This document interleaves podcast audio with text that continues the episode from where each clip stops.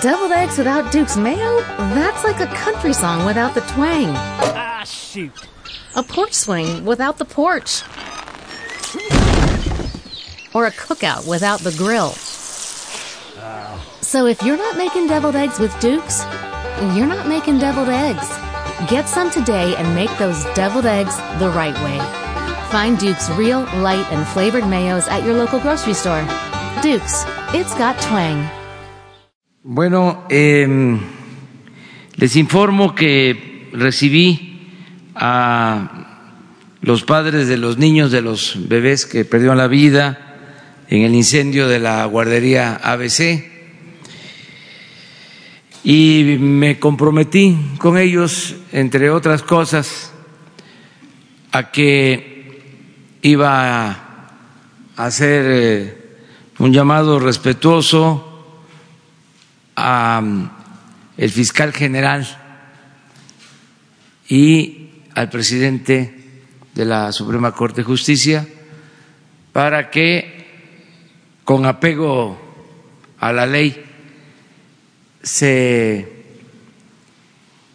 pueda llevar a cabo la investigación o lo que falta de investigar y sobre todo que no haya impunidad. Yo estoy seguro que tanto el licenciado Hertz como el ministro Saldívar van a atender este llamado respetuoso eh, que hacemos desde eh, el Ejecutivo. Es un compromiso para que no haya impunidad y eh, se haga justicia en este lamentable hecho nos comprometimos también a otras cosas, pero esto es lo eh, principal. Otras eh, demandas fueron atendidas, vamos a cumplir con las madres, con los padres, eh, en todo. Y también hice el compromiso de tener una próxima reunión con ellos en Hermosillo. En una semana les voy a avisar cuándo sería esa reunión. Voy a ir a Hermosillo a reunirme con ellos. Bueno, eh, también eh, el día de hoy, terminando esta primera parte de la conferencia, les van a dar un informe detallado del programa de fertilización de tierras, de suelos en el estado de Guerrero. Les explico en lo general que eh, estamos eh, apoyando para que los productores de Guerrero, que son de los más pobres de México, es el Estado, duele decirlo, con más desnutrición. No quise utilizar otra palabra. de todos los estados del país, sobre todo en regiones como en la montaña, donde hay mucha pobreza. Entonces, en este estado eh, se decidió apoyar con los fertilizantes que se entregan de manera gratuita, porque la mayoría de la gente siembra para comer, no eh, se siembra para vender el producto, es para la autosuficiencia para lo básico. Entonces, em, ayer hubo una denuncia de un mal manejo del programa de un compañero periodista y hoy el secretario de Agricultura va a informarles cómo va el programa este, y contestar todas las dudas que puedan haber eh, sobre este tema tan importante. Eh, por lo demás, eh, está abierta la convocatoria, el llamamiento para reunirnos mañana en Tijuana a las cinco de la tarde. Vamos a unirnos para defender la dignidad de México, de nuestro país, y al mismo tiempo para mantener la amistad con el pueblo de Estados Unidos. Ese es el propósito de este encuentro.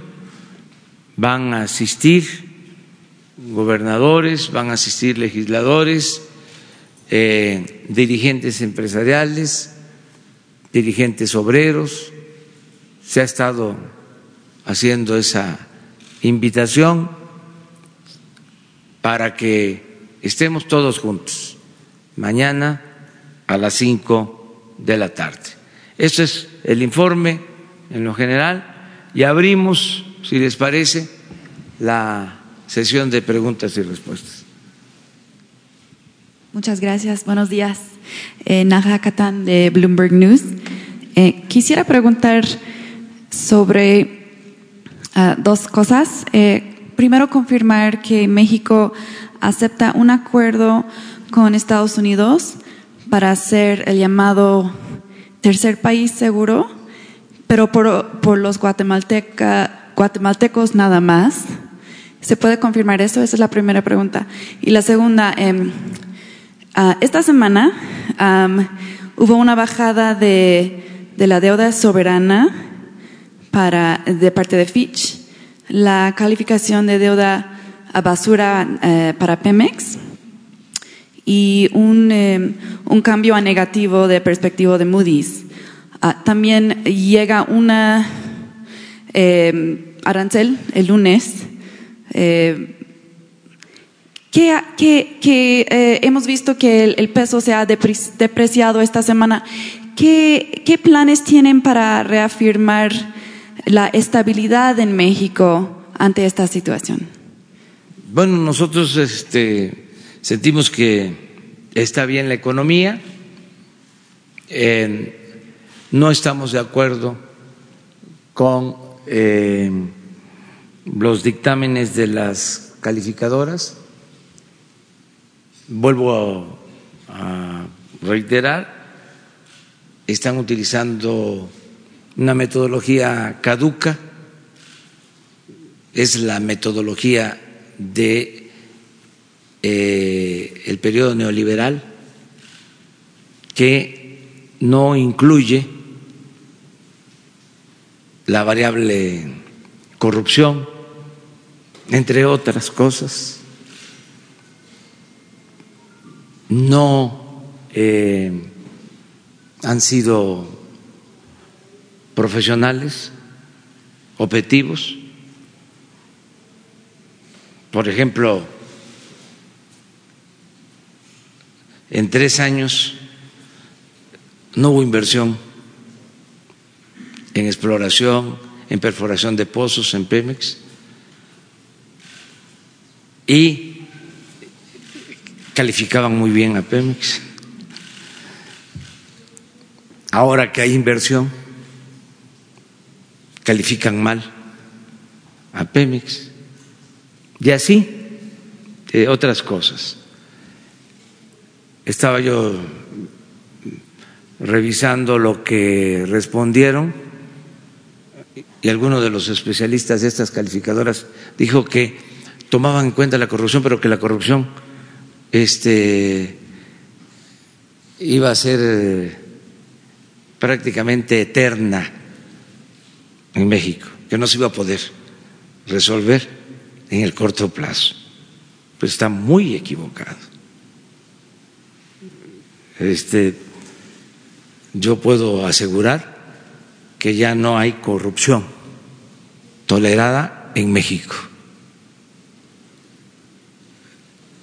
Entonces, tenemos esas discrepancias, desde luego eh, respetamos sus puntos de vista, pero sentimos que no son profesionales, que no fueron objetivos y que tan es así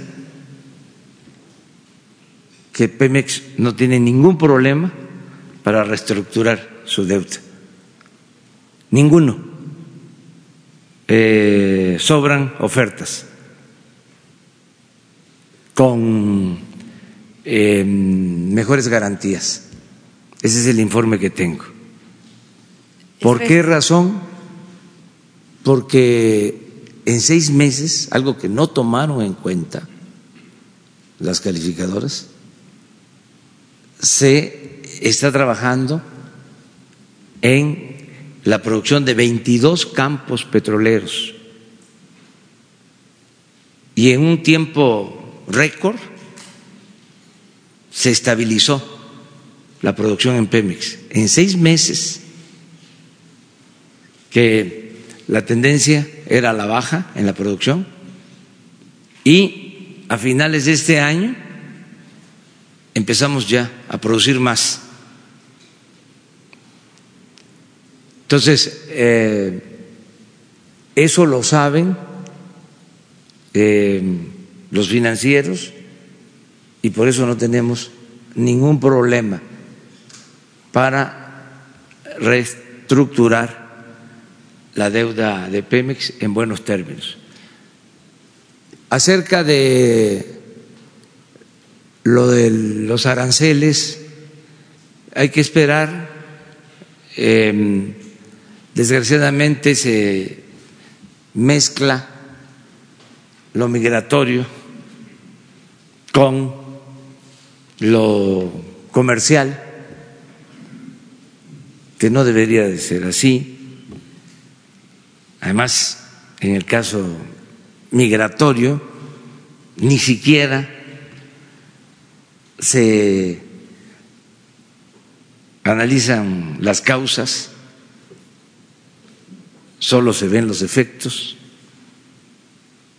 no se toma en cuenta lo que está pasando en Centroamérica, la crisis profunda en Centroamérica de nuestros hermanos centroamericanos que no tienen opciones, que no tienen alternativas, en particular la crisis en Honduras. Y este pues solo eh, ven el crecimiento del flujo migratorio y su paso por México. Eh, cuando nosotros hemos insistido que hay que atender las causas que hay que apoyar a los países centroamericanos para que haya actividades productivas, que haya empleo, que haya bienestar, que la migración sea opcional, no forzosa. Pero bueno, todo esto se está viendo eh, y al mismo tiempo pues queremos eh, mantener el diálogo, buenas relaciones con el gobierno de Estados Unidos, no queremos pelearnos con el gobierno de Estados Unidos y mucho menos, mucho menos con el pueblo de Estados Unidos. Queremos mantener eh, una muy buena amistad. Somos eh, vecinos eh, cercanos, no vecinos distantes sobre la parte de la tercera, eh, el tercer país seguro. Eso se está viendo, este, pero lo está eh, atendiendo el secretario de Relaciones Exteriores. ¿Es una posibilidad que están viendo? No este, tengo información sobre eso. Él va a pues eh, explicar sobre cómo van las negociaciones. Yo veo bien que este, no se hayan roto las negociaciones, que no se hayan parado de la mesa ninguna de las partes. Esto es bueno, que haya comunicación, que haya diálogo. Hay tiempo porque si se aplican estas medidas de cobrar tarifas a México, em, según entiendo, em, empezarían a eh, llevarse a cabo el lunes y todavía es viernes y hay diálogo y se puede llegar a un acuerdo. Estoy optimista de que se logre un acuerdo. Y, no puedo yo este, hablar más porque le corresponde a quienes están eh, en la mesa viendo este tema. A mí me informan em, pues eh, una vez, dos veces al día, este, lo básico, les tengo mucha confianza eh, a los que nos representan, son expertos, ellos sí, este, especialistas en materia política, en materia de política exterior, en economía. Es muy buena nuestra eh, delegación. Entonces ellos son los que informan sobre este tema y yo voy eh, a dar a conocer mi punto de vista mañana a las cinco de la tarde. Les aseguro que este voy a tratar el tema. Perdón, solo una precisión de Pemex. Ah, decía que hay eh, posible reestructuración y mucho apetito. Eh, ¿Nos puede dar un poquito más información sobre eso y, habla de refinanciar la, deuda en ese sentido? ¿Qué, es lo que nos puede decir? Pues hoy le voy a pedir a Pemex que les presente un informe que tiene que ver con lo que me reportaron el día de ayer, que me pareció muy buen informe.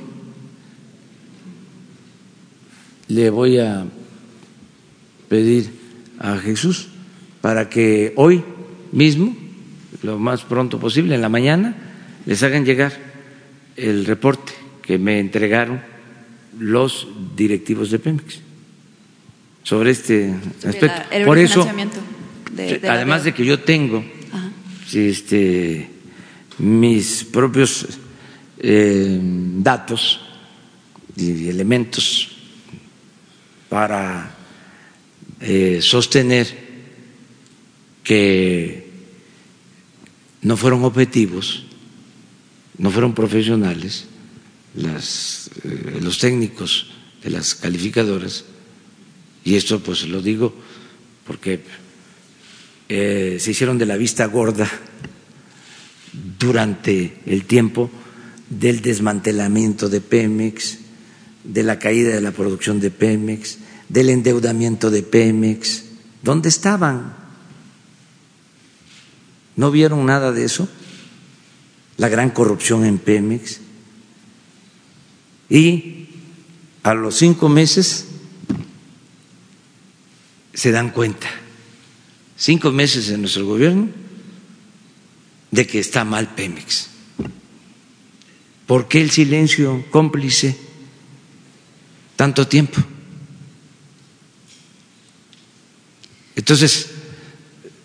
eh, con todo respeto, o sea, es eh, hablar eh, con claridad y siempre con la verdad.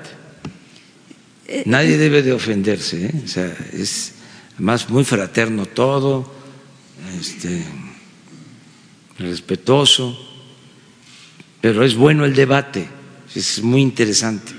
Entiendo que uh, la cuestión sobre los calificadores es, es importante para usted. Eh, ¿Hay algo que va a ser como eh, eh, para la estabilidad de México? Porque si el peso se, se fue afectado eh, esta semana, eh, a pesar de lo que eh, pasó o no pasó en el pasado, sí está ahorita el peso uh, afectado esta semana. No sé si vea algún cambio um, cualquier cambio de medida sobre Pemex o uh, algún mensaje de estabilidad, algo que... No, que vamos a continuar con la misma política de no permitir la corrupción, de ser eficientes, de no eh, endeudarnos, de tener finanzas públicas sanas, de orientar bien el presupuesto público, de respetar la autonomía del Banco de México, de hacer valer los contratos suscritos por México con empresas, con instituciones financieras, con los bancos, y estamos bien. Eh, está mejorando la recaudación, eh, está creciendo eh, el comercio exterior, está creciendo eh, el empleo, eh, están mejorando los salarios, se está atendiendo el problema lamentable de la pobreza como nunca. Hay control en la inflación, hay estabilidad en nuestra moneda, a pesar de eh, lo sucedido en esta semana, resistió nuestra moneda. De, seguimos eh, con un peso fuerte, eh, la depreciación de estos días eh, no ha significado eh, caer a los tiempos anteriores. Es decir, en todo el periodo ha habido aún con lo de esta semana una apreciación del peso. Y ahí están los datos. Entonces, claro, la apuesta de nuestros adversarios es a que nos vaya mal. Este, pues yo pienso que la mayoría de los mexicanos desean que nos vaya bien, eh, que la economía se fortalezca y que podamos enfrentar todos los desafíos, todos los embates eh, internos y externos. Y lo más importante de todo es que haya autoridad moral en el gobierno, porque eso es lo que nos permite tener autoridad política. Entonces, en eso vamos muy bien. Eh, es eh, mucha la confianza que le tienen al gobierno de México, tanto en el país como en el extranjero, por la autoridad moral. Entonces eso nos da mucha fortaleza, porque si hubiese corrupción, si el presidente de México no tuviese autoridad moral, pues entonces eh, seríamos eh, avasallados por los grupos de intereses creados o por eh, hegemonías extranjeras. Pero cuando se tiene honestidad, hay un escudo de protección y puede uno resistir cualquier embate.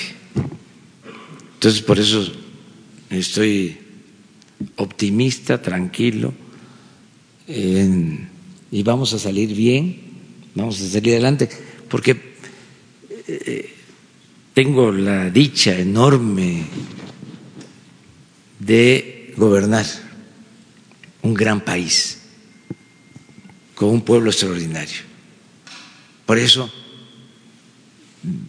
podrán decir que exagero, pero sigo insistiendo y soy perseverante de que México se va a convertir en una potencia con dimensión social.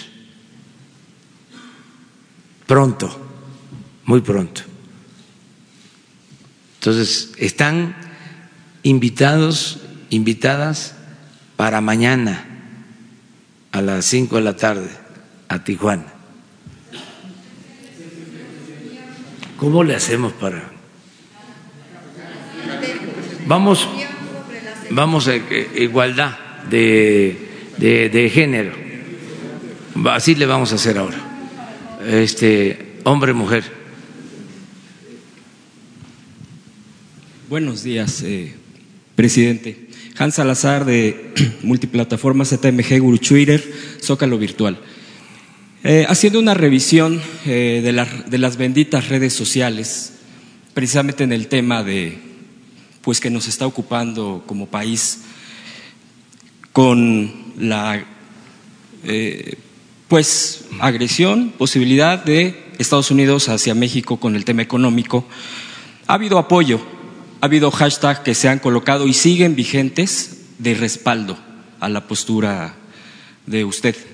Pero también ha habido, particularmente eh, el día de ayer, por ejemplo, que conmigo no cuentes López. Eh, es una de varias, pero el día de ayer se registró este. Del análisis que hicimos en nuestra multiplataforma, encontramos que pues gran parte son, son bots, eh, son infladas, como se le dice en el argot. ¿Usted qué opina al respecto eh, de esta situación? Porque no es menor, es un momento con la relación norteamericana, yo creo que es el momento más difícil en lo que va del sexenio. ¿Cuál sería esa intención de eh, golpear de una manera y no cerrar filas? Pues en este momento, frente a una amenaza externa eh, ¿Quién cree que esté detrás de todo esto? Ya algunas eh, posturas hay abiertamente de empresarios, bueno, de Coparmex particularmente, por ejemplo, eh, de algunos políticos. ¿Usted qué, respondería en la antesala de la, del evento de, de la manifestación que se hará mañana en Tijuana? Sería mi primera pregunta, presidente.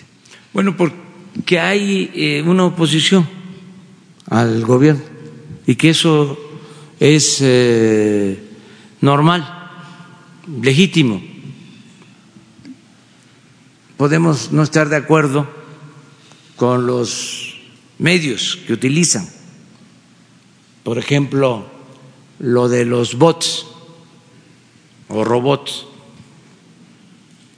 Eso está comprobado de que utilizan eh, robots, bots en redes sociales para atacarnos constantemente. incluso la conferencia esta. Estoy ahora hablando y están este, los bots. Las empresas encargadas de las redes lo reconocen.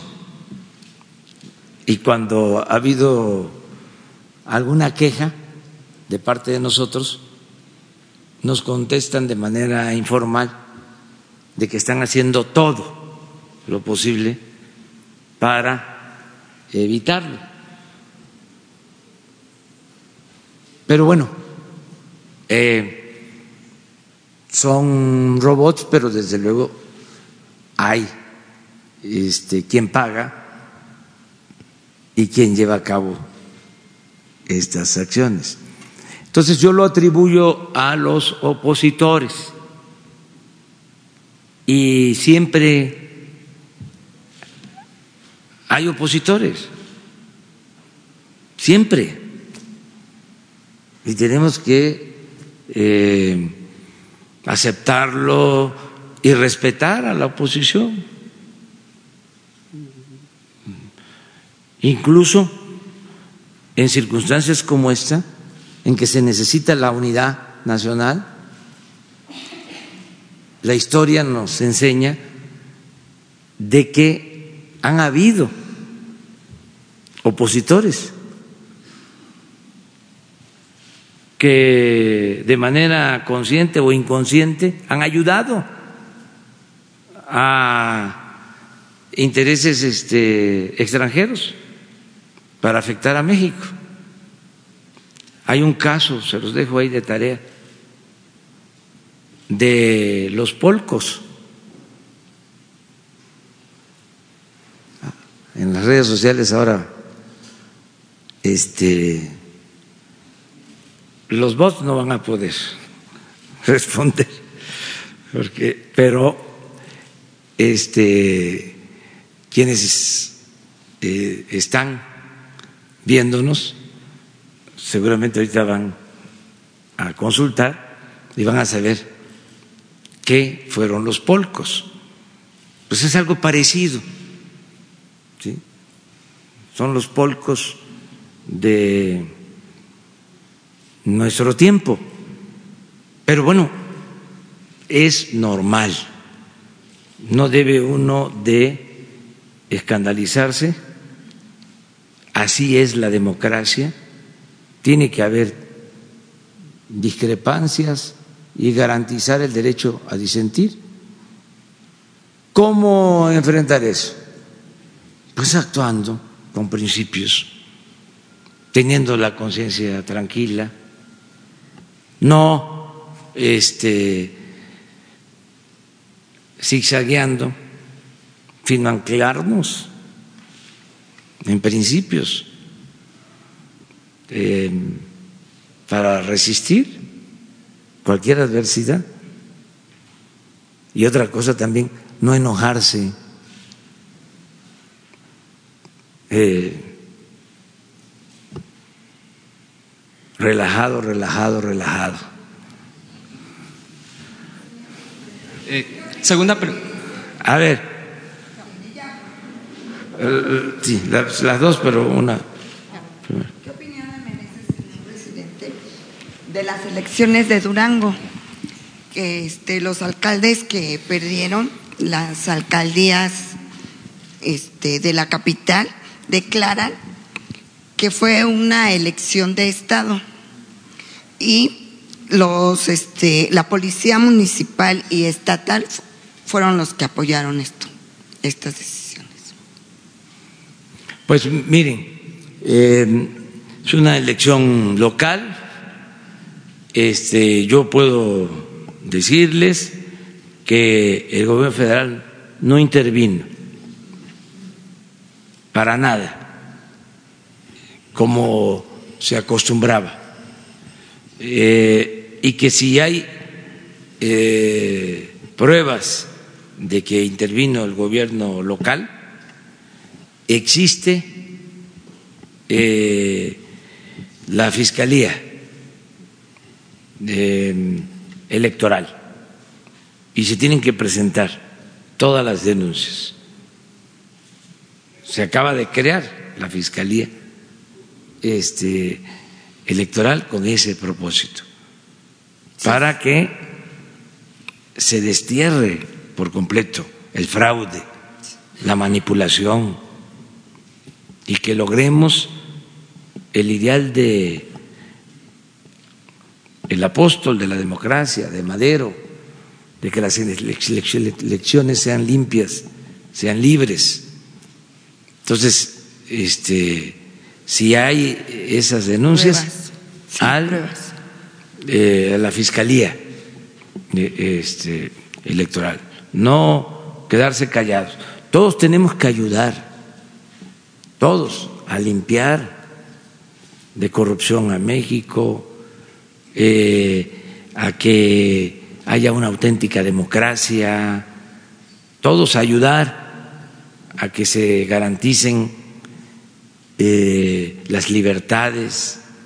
Hoy, por ejemplo, es un día especial porque hoy se conmemora el Día de la Libertad de Expresión, eh, libertad de prensa.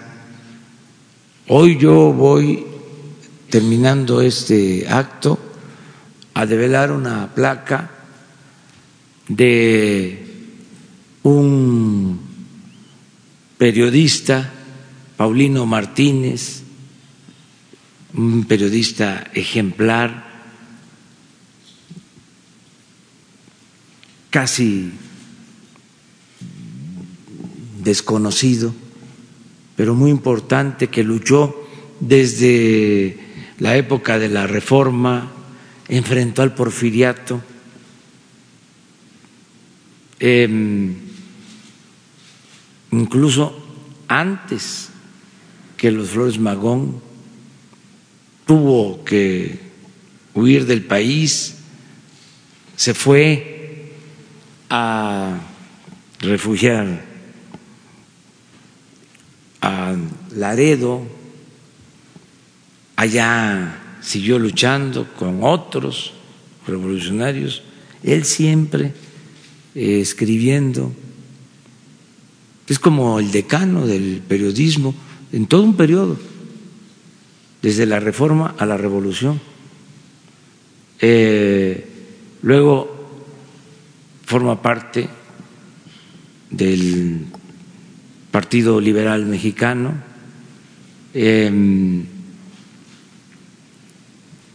eh, del movimiento antireeleccionista con Madero, considera que no se están cumpliendo las eh, promesas que se hicieron con el pueblo una vez que se triunfó y se desliga, se deslinda, se separa de Madero se va con un grupo de maderistas que se este, oponen al gobierno de Madero. Luego de eso eh, ayuda en el movimiento zapatista, es el representante de Zapata en la convención de Aguascalientes. Él es el que encabeza a los zapatistas que van a reunirse con los villistas y con otras fuerzas en Aguascalientes y regresa a la Ciudad de México y lo asesinan. Y durante mucho tiempo se pensó que había sido asesinado por villistas y recientemente en investigaciones se ha este, planteado de que no fue así, que eh, fue asesinado por eh, los intereses de las compañías petroleras extranjeras, por em, las llamadas guardias blancas, porque luego que eh, se sabe de su asesinato, Villa y Zapata buscan eh, a quien ejecutó el, homicidio y eh, se dice que las compañías lo protegen, lo sacan del país, a quien se presume le quitó la vida. Entonces, un gran, gran, gran periodista. Entonces, sabemos de otros, pues, ¿qué tenemos que, que hacer siempre? Garantizar la libertad de expresión, que nadie sea perseguido, que no haya censura, este, sí eh, polémica, eh, sí debate, pero con respeto ¿sí? a todas las expresiones. Este, la segunda pregunta le quería este, comentar que nuestros lectores nos escribieron este, diciendo que en, en enero pasado y en diciembre hubo muchos despidos de compañeros y de gente en general. Muchos tienen eh, su casa, su hogar es de Infonavit. No les han aplicado el seguro de Infonavit, ni les quieren bajar ni los intereses, ni quieren bajarles las mensualidades, y muchos de ellos no tienen empleo todavía, señor presidente. Bueno, eh, la semana próxima hago el compromiso de eh, dar a conocer un eh, plan eh, completo para apoyar a quienes tienen créditos con el Infonavit. Ya se está aplicando un programa de reestructuración, pero por lo que estás tú comentando em, y que yo lo estoy recogiendo también de la gente que me está este, solicitando intervención, vamos a eh, dar a conocer más beneficios, muchos más beneficios y uno de ellos tiene que ver con la cuestión jurídica. Nada más les adelanto, ya para que se sepa, que vamos a iniciar procedimientos legales para que nadie sea desalojado de sus viviendas. Pero mejor esperemos la semana próxima sobre esto. A ver, compañero, y luego tú. Buenos días, presidente. Preguntarle. vamos allá contigo. Mm, sobre ayer el canciller mencionaba que se iban a utilizar seis mil elementos de la Guardia Nacional para la frontera sur. Preguntarle para cuándo se van a destinar estos elementos de la Guardia Nacional, qué funciones van a tener y si es para contener el flujo migratorio o qué es lo que van a hacer. Y también preguntarle, por otro lado, esta semana en el Heraldo de México publicamos que el Ángel de la Independencia tiene 59 afectaciones en su columna. El LIMBA desde noviembre ya tiene el reporte, el diagnóstico que le entregó la Secretaría de Desarrollo Urbano y Vivienda de la Ciudad de México. A la fecha no nos han dado el estatus del proyecto ejecutivo, no se sabe qué va a pasar, incluso nos comentaban que si hay un sismo la columna puede caer. Preguntarle cuál es su opinión y qué llamado le haría a Limba. Gracias. Bueno, este, sobre esto último, que se revise el dictamen y que se atienda la necesidad, si existe, de reforzar este, el ángel, eh, todo el monumento. Eso lo vamos a, a pedir a la Secretaría de Cultura que nos informe y aquí vamos a comentar si existe el dictamen y que se necesita este para eh, consolidar su estructura de este movimiento emblemático que se inauguró con los festejos del centenario de la independencia en el gobierno de Porfirio Díaz. Entonces, sí, vamos a verlo. Lo otro... Nacional, ayer el canciller hablaba de, de seis mil elementos y se van a utilizar para frenar el flujo migratorio. ¿Qué funciones son las que van a tener en la frontera? Pues este, ustedes saben que se está eh, creando la Guardia Nacional y va a tener presencia en todo el país y desde luego va a tener presencia en la frontera sur y en la frontera norte y en todo México. Son 266 coordinaciones en todo el país. Entonces, ayer que Marcelo dio a conocer que va a actuar la Guardia Nacional en la frontera sur, pues es parte de un programa de seguridad y de acuerdo a la Constitución y a las leyes, la Guardia Nacional pueden ayudar, coadyuvar en tareas eh, de apoyo para funciones migratorias, protección de instalaciones, o sea, hay un marco legal que lo permite, pero es un plan nacional, son 266 coordinaciones. No es eh, seguridad pública, pero pueden ayudar con esta este, eh, función si se necesita. Yo creo que a eso se refería. No sabemos, este, porque yo no estoy en los detalles. Eso es Marcelo. Él debe, bueno, está informando. Todos los días está informando.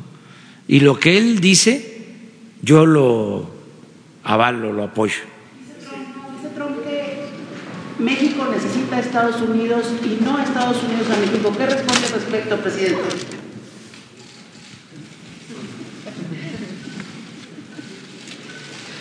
Se ha interpretado que es una moneda de cambio el despliegue de la Guardia. Soy dueño de mi silencio.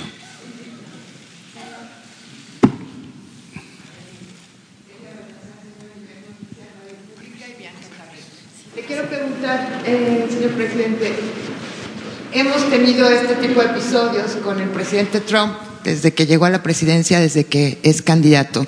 Eh, muchos expertos hablan de las opciones que tiene México en términos comerciales para abrir sus mercados o para no depender tanto del intercambio comercial con Estados Unidos. Tenemos más de 200 eh, tratados comerciales y eh, hasta donde entiendo algunos guiños o acercamientos por parte del gobierno chino para hacer más eficiente o más activa eh, el intercambio comercial con México. ¿Qué ha pensado usted? ¿Cómo, cómo blindar a México de estos altibajos, por decirlos de algún modo, en el ánimo del señor Trump frente a México?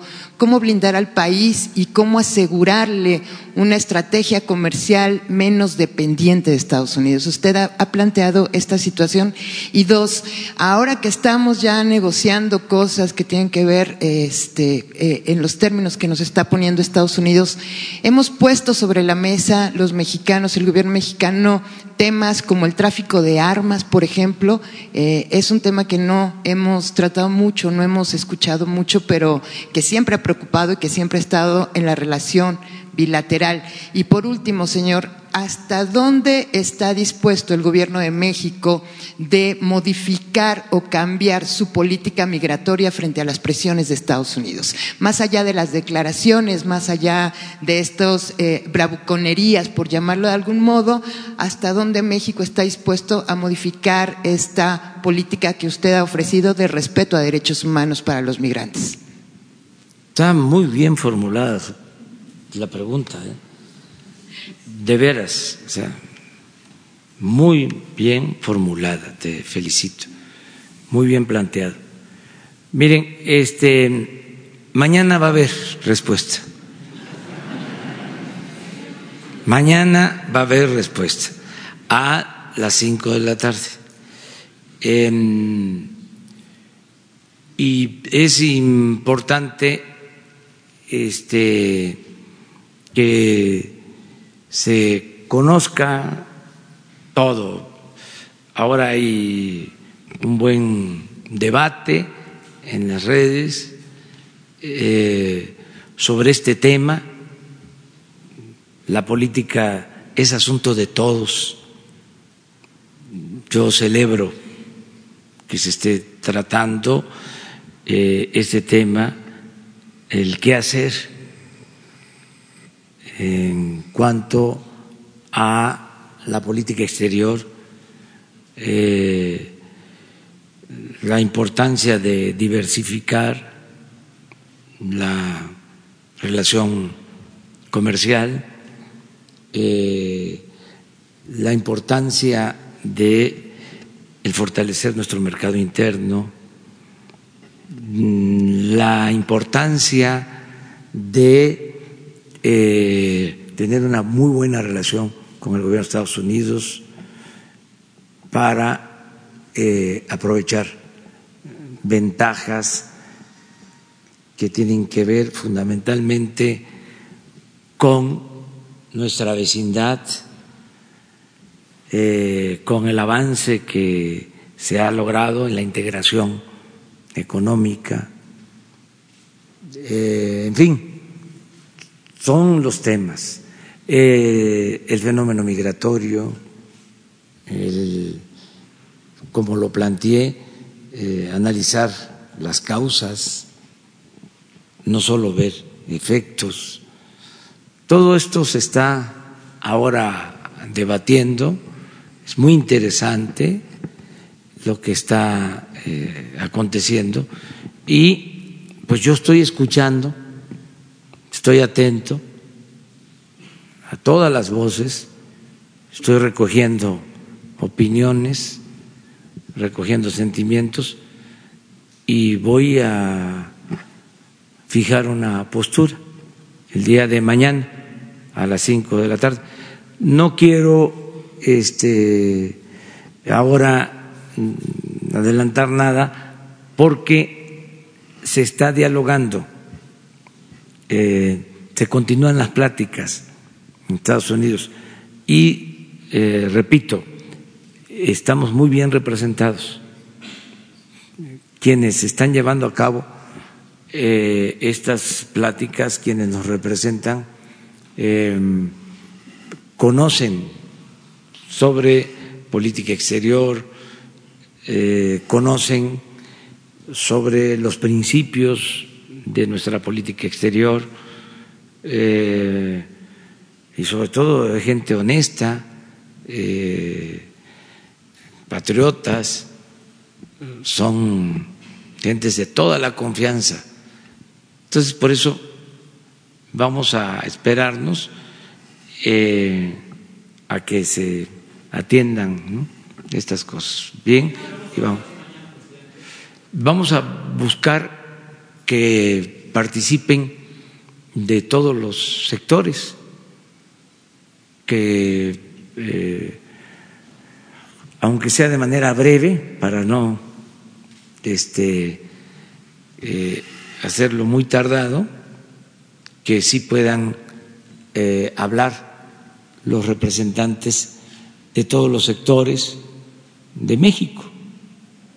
Ya, lo más que se pueda un este, abanico de participaciones en donde eh, todos nos eh, podamos sentir representados, este, que pues, todo el que quiera expresar algo lo pueda hacer. Señor, en referencia a... Gracias. Muy buenos días, señor presidente. Muy buenos días a todos. Mi nombre es Alejandra Shilot. Represento a Q Noticias de Querétaro, a Diálogos Sin Fronteras en el Estado de Puebla y asimismo desde Puebla. Eh, usted es el presidente, la esperanza de México. Le vendió una idea fantástica a todos los mexicanos, no si todos la adquirimos. Muchos confiamos en usted. ¿Cuáles son las medidas para poder tener un mandato conforme a la idea que usted vendió de un México próspero, un México lleno de libertad a través de una conciencia limpia sin corrupción. Esa es una vertiente que usted nos dio a todos los mexicanos. Muchos confiamos en usted, muchos confían en usted. Yo le quiero preguntar en temas de agricultura, relaciones exteriores y SAT. Si yo le contara toda la travesía que tuve para llegar a usted, espero que me permita hacerle estas tres preguntas. Y en primera instancia, en referencia a agricultura, más que pregunta, es una propuesta que vengo trabajando. Soy activista desde hace más de 25 años. Me dedico a los medios de comunicación desde hace 20 años y me preocupan muchas cosas, como a todos los mexicanos y como veo que a usted también. Eh, tengo una propuesta aquí en las manos que ojalá y me permita hacer la entrega, algo que va a beneficiar al país y que será de gran ayuda para todos nuestros campesinos en este maravilloso país, como usted acaba de mencionar. En cuestión a relaciones exteriores, ya el compañero que me antecedió, bueno, pues ya, ya hizo la pregunta adecuada en referente al flujo migratorio. Ya tengo la respuesta, pero eh, me preocupa algo muy interesante eh, usted es una persona comprometida con las personas de la tercera edad. A mí me preocupa que personas de la tercera edad, estamos hablando de 70, 80, 90 años, para hacer un trámite de pasaporte, tengan que solicitarles a estas personas, desafortunadamente, documentos para un dictamen especial y puedan hacer el trámite de un pasaporte. ¿Qué quiero decir? Solicitan a estas personas actas de nacimiento de sus padres, fe de bautismo y algo sumamente interesante, la acta de defunción. Cuando estas personas, si bien les fue, fueron registrados en tiempo y forma, pero como sabemos que en México todo esto actualmente se está llevando a cabo y se está llevando un control de registros, en antaño no se llevaba. Me encantaría, señor presidente, que ojalá hubiese una respuesta para estas personas de la tercera edad y que se les dé toda la atención necesaria porque se lo merecen. Ese es en ese punto, pero también no es posible que la delegación de Tlaxcala, específicamente en Apizaco y en la delegación de Puebla, quienes están al frente no les den la atención adecuada a estas personas y solo están como muñequitos de aparador. Yo creo que no es justo. Están para servir y para servir en especial a las personas de la tercera edad, facilitando toda esta serie de documentos que solicitan. ¿De dónde las van a sacar?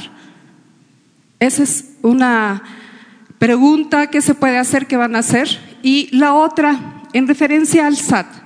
De acuerdo a las facultades que tiene el SAT, entre ellas se encuentra el de recaudar con eficiencia el gasto público.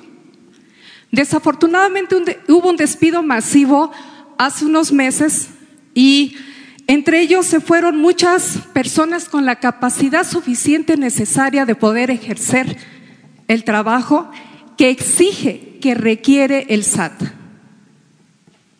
Desafortunadamente, ahora están en puestos personas que ni siquiera tienen la capacidad para recaudar dichos fondos, que bien sabemos son destinados para apoyar a todos los programas en este maravilloso país, como usted hace señalamiento de manera constante. Me encantaría que también se tomaran las medidas necesarias para retomar y, aceptar que hay capacidad en muchos trabajadores que están ahorita sin empleo del SAT y de muchas otras instancias de gobierno. ¿Qué se va a hacer para poder recuperar esa confianza a través de las dependencias? Por último, eh, ¿cuál será, cuál será el plan B que tiene usted, señor presidente, para evitar esta picada en la economía de este maravilloso país. Y por último, quiero comprometerlo a usted en este día tan especial, 7 de junio, y en el que usted acaba de señalar que está con todo el gremio periodístico, ¿en qué sentido? Soy activista y a mí me preocupa lo que vivimos nosotros, quienes ejercemos este maravilloso trabajo, que está pisoteado. Hay asesinatos, secuestros, mutilaciones, pero sobre todo en la actualidad no hay un apoyo para aquellos compañeros que se quedan sin trabajo, para aquellos compañeros que no tienen el más mínimo dinero para poder tener una atención médica. Mi propuesta, señor presidente, que ojalá haya una casa para el periodista donde sean atendidas todas sus peticiones y tenga ese valor que nos merecemos todos y cada uno, quienes representamos a los medios de comunicación en este maravilloso país. Eso es todo, señor presidente, y estoy a las órdenes. Muy bien. Mire, eh, acerca de lo de los adultos mayores, ¿sí me lo entregas? ¿Sí? Ven.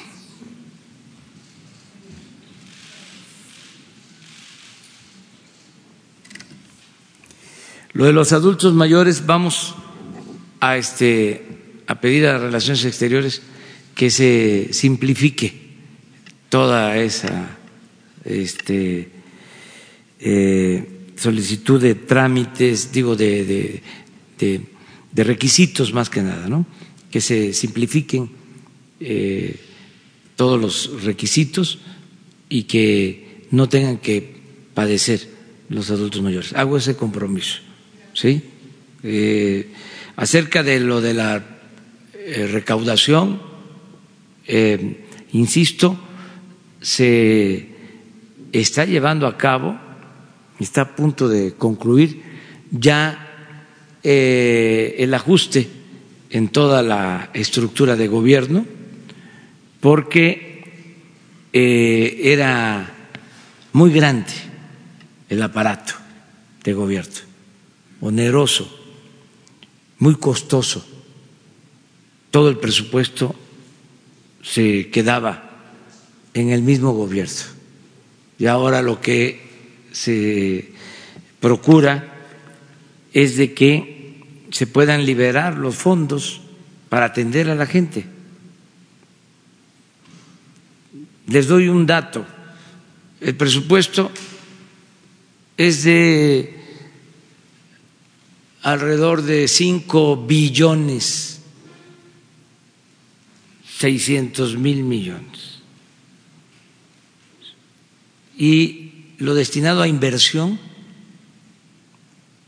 es apenas el 10% de todo el presupuesto. El 90%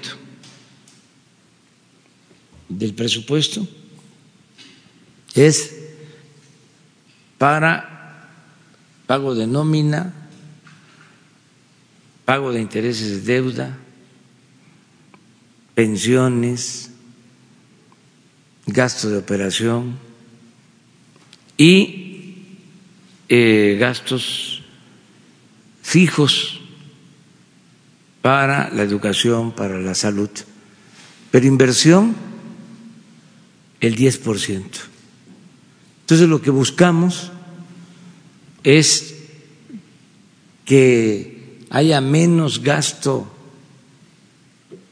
como se le llama, corriente, y podamos entregarle más a la gente,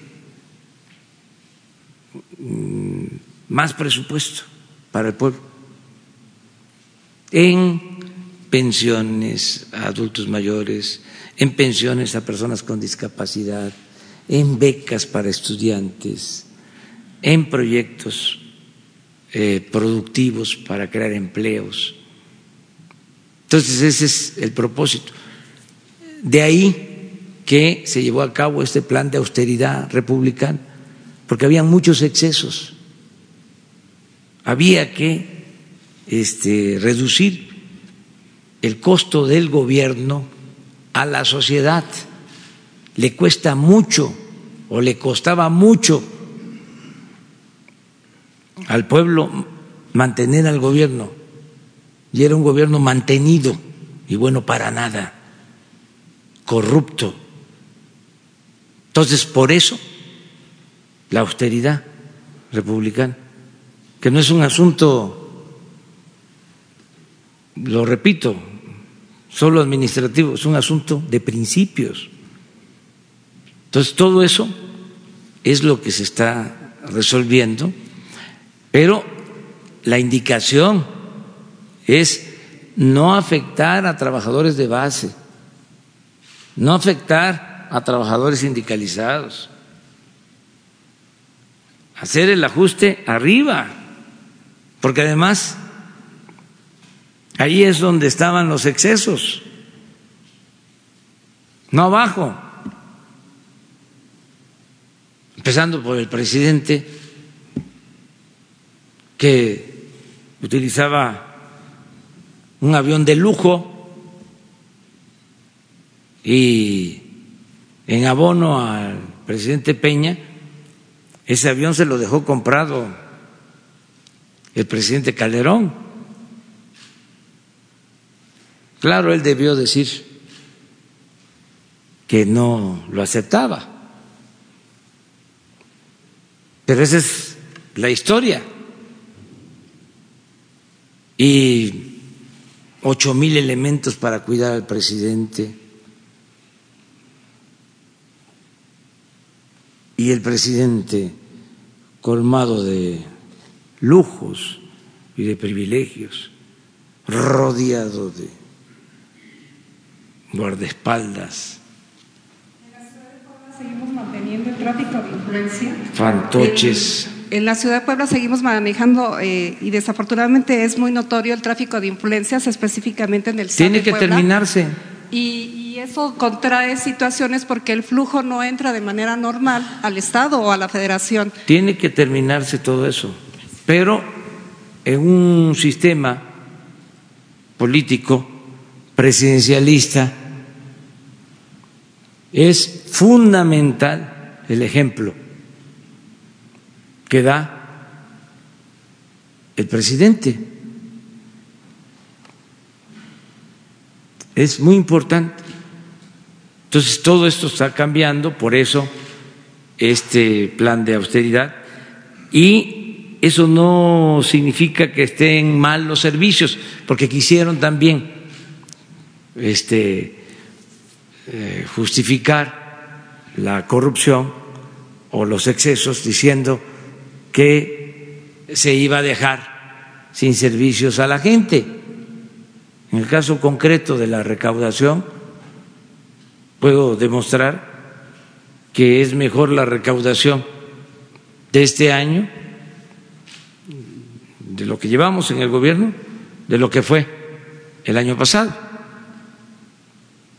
como puedo justificar otras cosas. Entonces, eh, no echarle la culpa a la este, austeridad. Aquí ayer se denunció, creo que el Universal dio a conocer algo sobre el CONACIT, sobre alimentos del CONACIT, eh, alimentos este, extravagantes.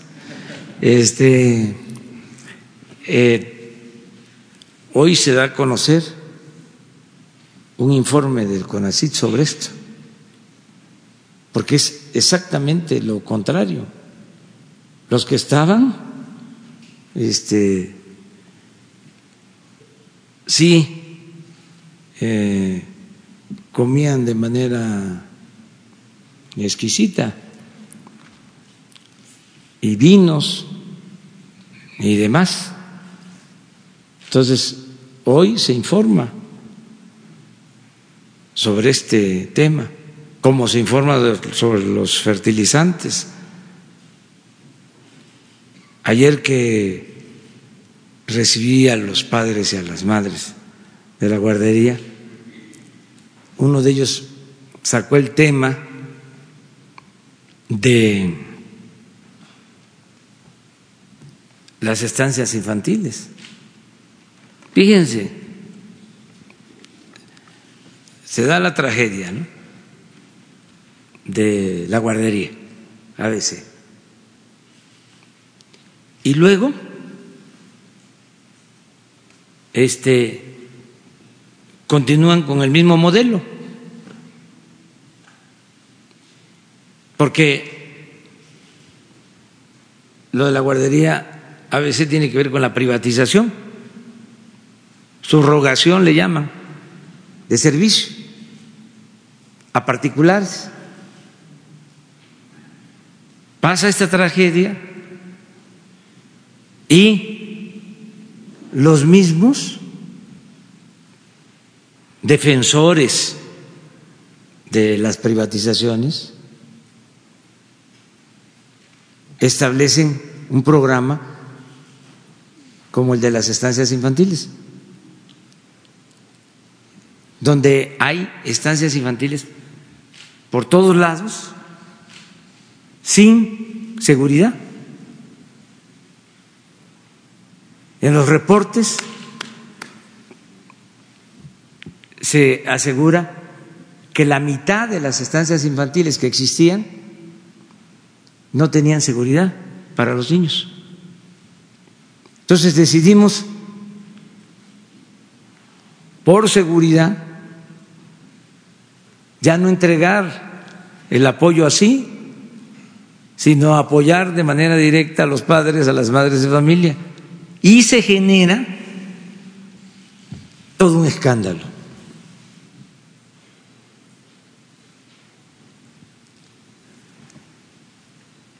Los mismos que impulsaron la política neoliberal, en donde lo que importa es el dinero y no la vida, los mismos defendiendo lo de las estancias infantiles. Ahí tenemos que estar contestando amparos, desde luego apoyados por grupos conservadores.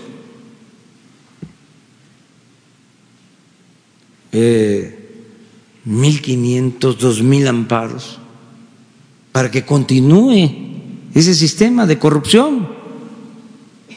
Quiero ver, con todo respeto, qué van a hacer los jueces.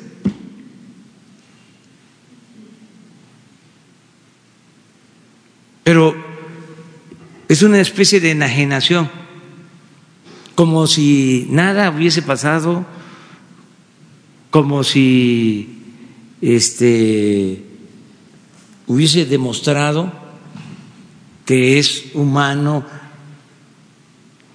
justo, eficaz ¿eh? El modelo neoliberal de privatizarlo todo, como si este, México hubiese avanzado mucho en el periodo neoliberal como si no se hubiese producido esta monstruosa desigualdad que estamos padeciendo.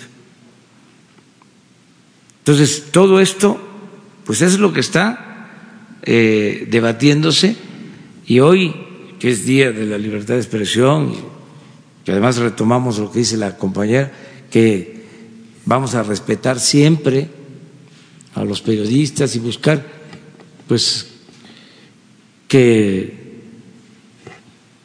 puedan eh, trabajar y llevar a cabo su profesión, su oficio, con libertad, con dignidad. Ese es un propósito mínimo que no haya eh, persecución, eh, que puedan vivir libres de miedos y de temores, que no se les agreda. Todo eso es el compromiso que se está haciendo con este propósito. Una más porque me tengo que ir. A ver. Presidente. Eh, dice por alusiones. por alusiones. Eh, Misael Zavala, del periódico Universal. Yo quisiera saber si, o dejar en claro, eh, la Guardia Nacional entonces no frenará el flujo migratorio en la frontera sur, después de que ayer eh, Marcelo Ebrard dio a conocer que enviarán a seis mil elementos. Eh, ¿Su gobierno no frenará el flujo de migrantes de Centroamérica? Lo que dijo Marcelo. Pero no lo dijo ¿Qué en general. Dijo que iba a mandar a seis mil elementos, o es la propuesta, digamos, enviar Ah, a pues seis mil eso es, elementos. Eso es. Pero el, el propósito de la Guardia Nacional en la frontera sur, ¿cuál será? Eso que dijo Marcelo. ¿Su gobierno no dará la orden para frenar el flujo migratorio? Sí, tenemos por ley que hacerlo. Y estamos haciendo todo lo que nos corresponde. Pero al mismo tiempo estamos cuidando que se respeten los derechos humanos y que se atienda el problema de fondo, que es el de la falta de oportunidades de trabajo y de bienestar en los países centroamericanos. Lo que queremos es que se atienda el problema en Honduras, que hay una crisis grave y están padeciendo nuestros hermanos hondureños. Y lo mismo está pasando en otros países de Centroamérica, pero sobre todo en Honduras, y que se ayude al gobierno de Honduras, que se atiendan las causas. Esto no es un asunto que se va a resolver con el uso de la fuerza.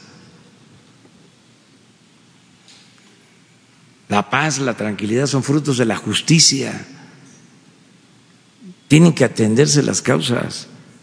O sea, ¿cómo este, no se va a tener en cuenta que en el grupo de migrantes de Centroamérica vienen miles de niños y miles de niños sin padres, solos. ¿Y cómo querer resolver el problema solo con medidas coercitivas, por la fuerza? La función de cualquier gobierno en el mundo es garantizar la felicidad de los pueblos, el bienestar de los pueblos. La función de cualquier gobierno en el mundo, antes de lo policiaco, mucho antes, es el humanismo.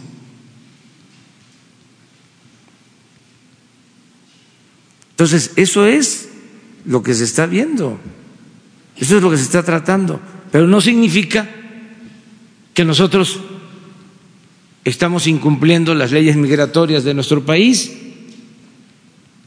Se está actuando y lo que dijo Marcelo, este, yo lo respaldo, que si tenemos Guardia Nacional, como vamos a tener en todo el país, pues eh, se ayude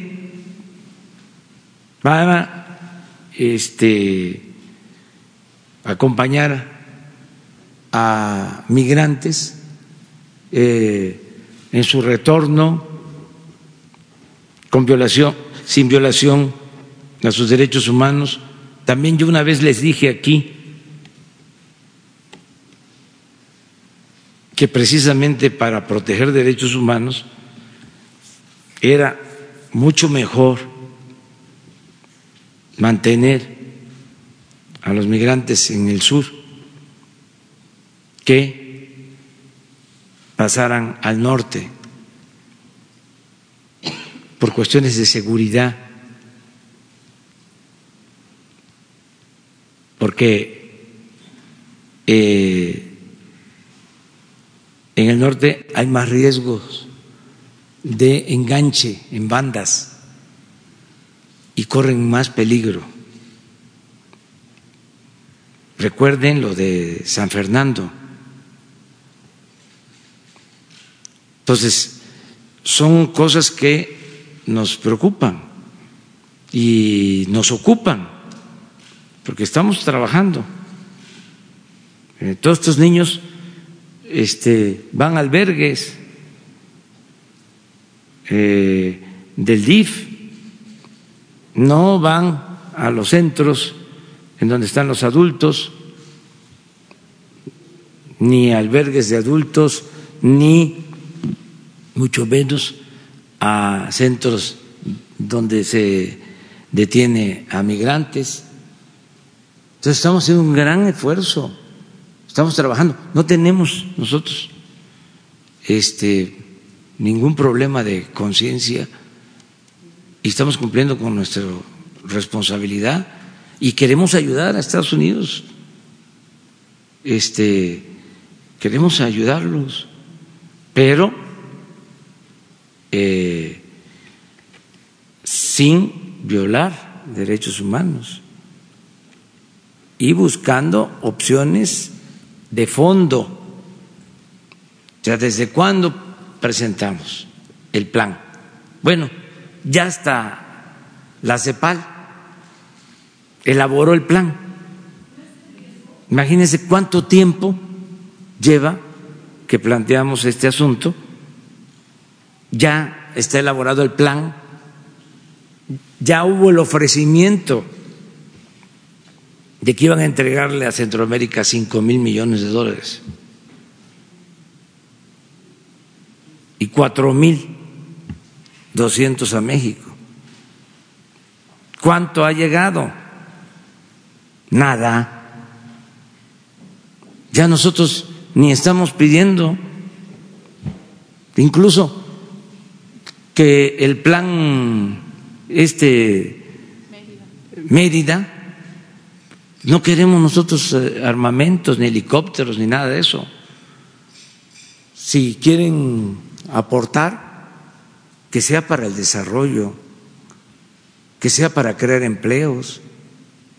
No queremos nada que signifique este elevar a rango supremo el uso de la fuerza. Entonces, eso eh, queda muy claro, pero desde luego ayudar, ayudar a, este, a Estados Unidos. Necesitamos mantener una muy buena relación con el gobierno de Estados Unidos. Yo quiero seguir siendo amigo del presidente Donald Trump. Presidente, eh, una última pregunta. Eh, ¿Qué información reciente tiene de la unidad de inteligencia financiera sobre eh, estos movimientos bancarios del ministro Medina Mora? Ayer nos dijo usted que ya Estados Unidos había notificado a, a México sobre esta sobre estos movimientos. ¿Ya ha platicado con Santiago Nieto sobre este caso?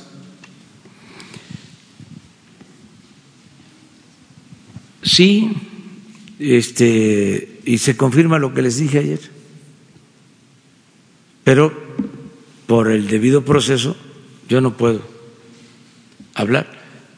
Eso va a corresponder en su momento a la Fiscalía General.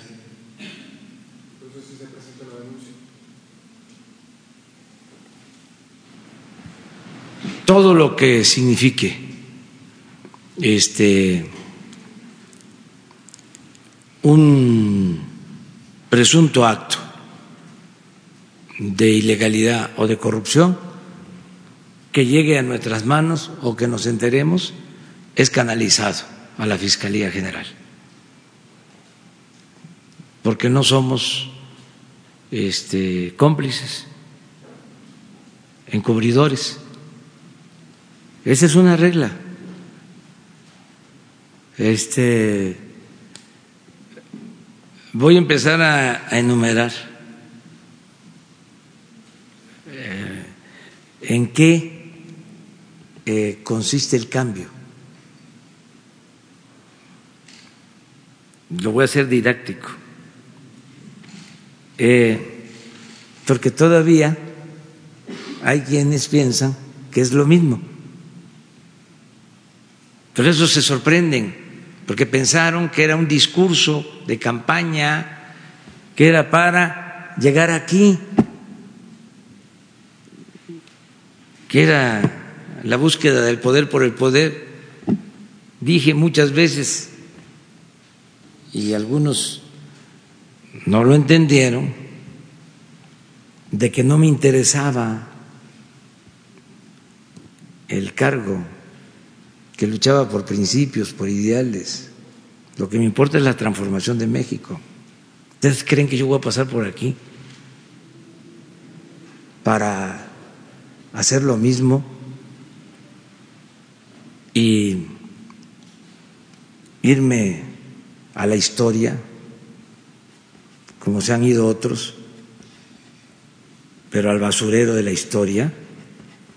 No, no, no, no. No voy a fallarle al pueblo. Se tienen que dar los cambios. Y va a costar, lo estamos viendo, hay resistencias. Pero ofrezco disculpa por la perseverancia por la terquedad en la defensa del el propósito de transformar a México. No vamos a cambiar.